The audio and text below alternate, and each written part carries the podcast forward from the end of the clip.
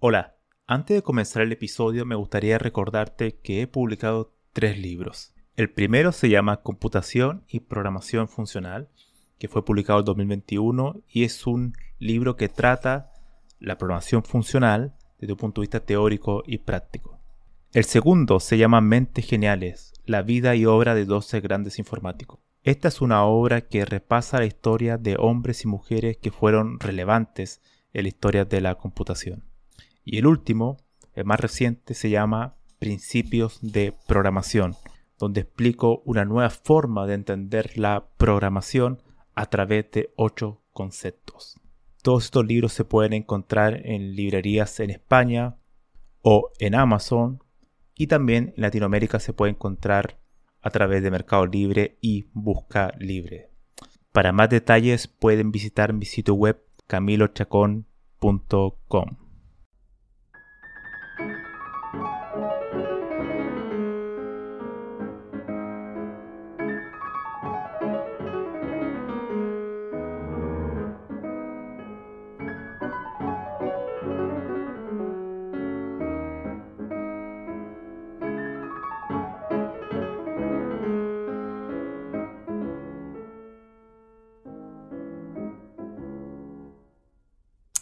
Hola, bienvenidos al episodio número 15 del podcast. En esta ocasión quiero hablar sobre un lenguaje de programación en particular. Creo que es el primer episodio donde voy a hablar sobre uno en específico, ya no tan abstracto sobre el lenguaje de programación eh, cualquiera. En esta ocasión voy a hablar sobre Racket y Racket, eh, que bueno, es como una raqueta, ¿no? Eh, es un lenguaje derivado de, Scheme y para los que no conozcan Scheme o esquema es un lenguaje que a su vez es derivado del Lisp que probablemente sí lo hayan leído alguna vez o, visto algún ejemplo de código de Lisp que es un lenguaje bastante antiguo de la década de los 50 em, creado por John McCarthy em, el cual eh, fue utilizado bastante en el área de inteligencia artificial, en sistemas de eh, formales, de, operaciones lógicas, que anteriormente se le llama, bueno, actualmente se le llama también sistemas expertos. Tiene muchas eh, operaciones lógicas. Entonces, Lisp era muy útil para, para eso. Una de sus características que tiene Lisp es que es basado en paréntesis. O sea, todas las expresiones se van agrupando a través de paréntesis. A diferencia de un lenguaje como, por ejemplo, C, que tenemos siempre, se van agrupando a través de punto y coma, de cierre de algún tipo de expresión, o otro operador como de asignación de variables. En Lisp no existe aquello. Entonces, bueno, volviendo a Racket, Racket es un derivado de Lisp. Si es verdad que tiene una sintaxis muy similar. Eh, hay muchas otras cuestiones que lo hacen diferente y lo hacen mucho más moderno, de hecho, porque es un lenguaje que debe tener ya unos 20 años, pero 20 años en programación es poco, pensando que Python, por ejemplo, eh, fue creado a mediados de la década del 90, entonces eh, Racket nació posterior a Python. Ahora, ¿cuál es la diferencia de Racket con respecto a otro lenguaje como Python o Java o, otras cuestiones. Es que Racket es un lenguaje de programación orientado al lenguaje. ¿Qué quiere decir esto? Es un lenguaje que nace con el objetivo, primero, de enseñar programación y segundo, crear lenguaje de programación sobre este.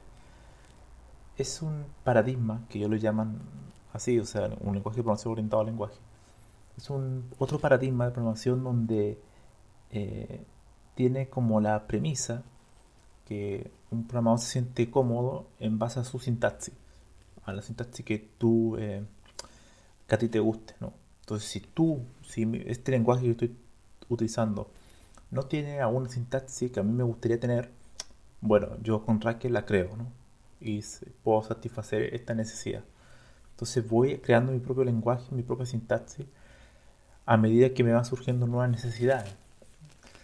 Cosa que eh, crear en otro lenguaje no es tan simple. A eso también se le llama eh, lenguaje DSL.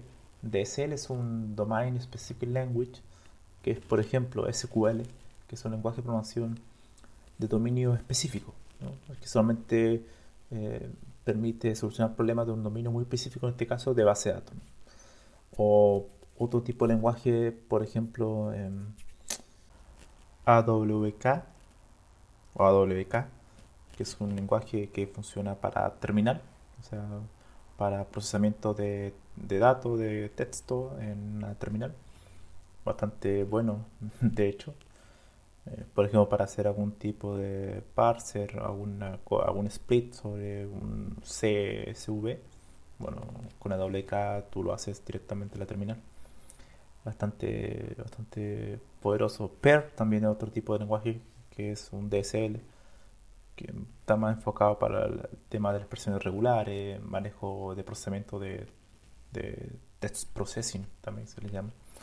Todo, todo ese tipo de lenguajes que no son lenguajes generales. Lenguajes generales me refiero a C, a Python, a Java, que sirven para hacer todo tipo de aplicaciones, desde una aplicación web, eh, pasando por un API hasta, no sé, un script, ¿no? Permite hacer múltiples de aplicaciones de todo tipo ah, y un juego quizás también lo pueden hacer.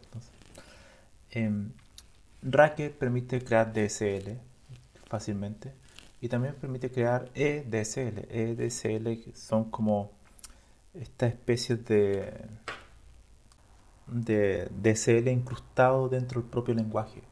Es como una embedded eh, domain specific language, por eso la E. Y lo que hace son como básicamente un DSL, pero que tú lo incorporas dentro de, de un lenguaje de dominio general. Muchas veces uno ocupa uno de estos y no se está dando cuenta, ya que vienen generalmente como una biblioteca.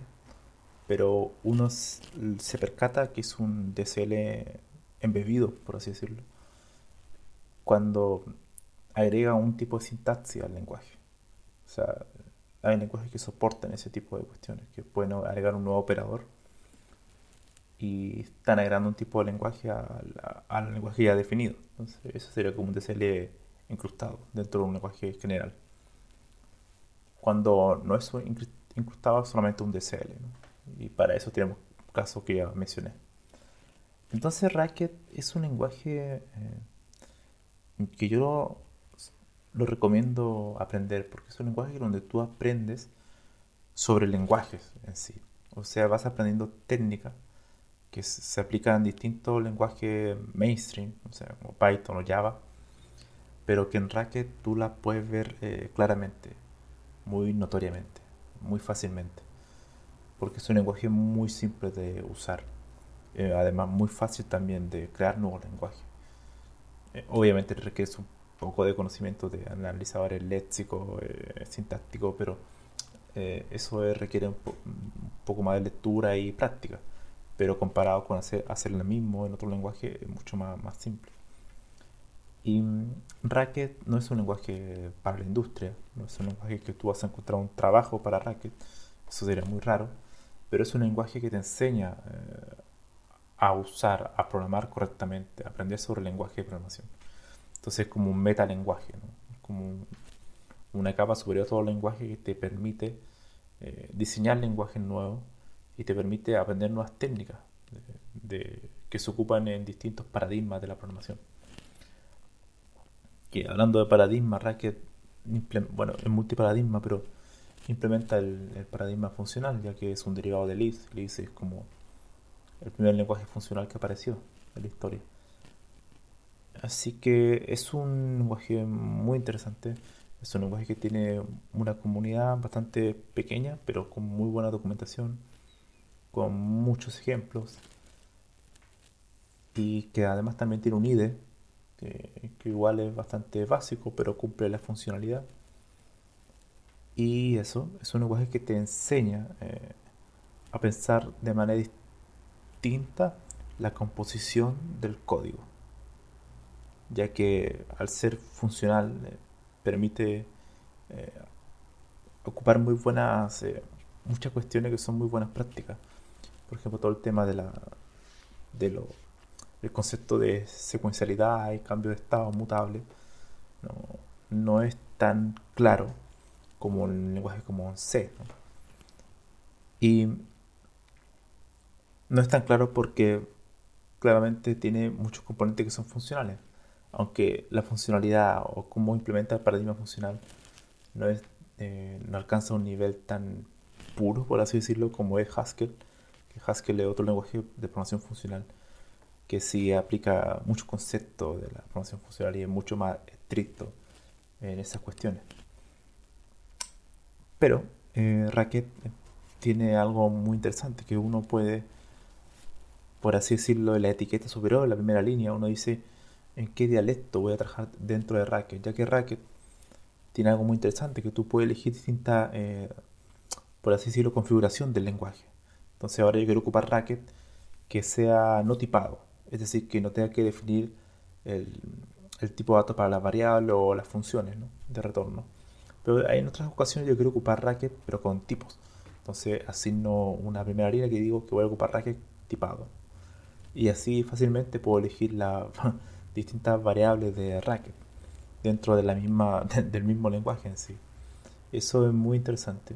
Es un lenguaje que fue diseñado, de hecho en el documento que tengo aquí actualmente, lo estaba leyendo, es un artículo del creador de Racket, de, varios creadores creo que participaron bastante, pero el principal es Matías Feyeisen, no sé cómo se pronunciará, pero se escribe Feyeisen, que es un artículo de unas 10 páginas que se llama The Racket Manifiesto, el manifiesto de Racket. Y es un documento bastante actual, creo que no debe tener más de 3 años, donde él explica eh, básicamente eh, qué es Racket, por qué es importante, pues bueno, porque lo creó la historia, eh, sus características y por qué es importante que los programadores lo conozcan. Y estoy totalmente de acuerdo con su argumento. De hecho, cuando yo empecé a, estudiar un poco sobre teoría de los lenguajes de la programación, que es una área donde tú empiezas a, emprender un poco cómo es la gramática, la sintaxis, los compiladores, cómo se crean, cómo se diseña el lenguaje de programación. Em, en esta área en particular se ocupa, los investigadores ocupan mucho Racket para crear, por ejemplo, alguna nueva sintaxis dentro de otro lenguaje, algún prototipo, eh, alguna cuestión, o otro lenguaje en sí, que quieren, eh, ya sea un DCL, un lenguaje de dominio general, depende de qué lenguaje quieras crear. Lo crean generalmente el prototipo, lo hacen en Racket. Y es muy, muy interesante porque está lleno de bibliotecas que fueron eh, creadas con el fin de ayudar al diseñador, al creador de lenguaje de programación. Así que crear lenguaje de programación no es una tarea para un genio. se puede aprender, se puede hacer. Yo he hecho algunos pequeños lenguajes y es una tarea muy divertida. Eh, crear una sintaxis propia y que se ejecute según esa sintaxis que tú definiste es maravilloso. Así que Racket te ayuda eh, a hacer ese trabajo mucho más fácil. muy simple de usar y mm, muy divertido. Yo creo que eso es muy importante. Al final un lenguaje tiene que ser divertido. Yo creo que si sufres con un lenguaje no, no es una... El aprendizaje se vuelve mucho más lento. Y Racket en sí... Eh, lo interesante es que no tan solo aprender Racket, tú las técnicas que aprendes con Racket eh, moldean tu forma de pensar en pos de crear mejores algoritmos. Y eso es fundamental, ya que el conocimiento que tú aprendes en Racket eh, es transversal a los lenguajes, transversal a los paradigmas. Te va a servir en cualquier momento, ya que la forma de afrontar algoritmos, o sea, la forma de afrontar problemas, eh, va a ser diferente ya que tu set de herramientas, tu stack de herramientas, por así decirlo, lógicas, va a estar mucho más afinado, mucho más... Eh, eh, habrá mejorado muchísimo. Porque Racket te obliga a pensar de manera diferente. Así que eso, eso sería el breve podcast de esta ocasión. Los invito a, a usar Racket. Nos vemos.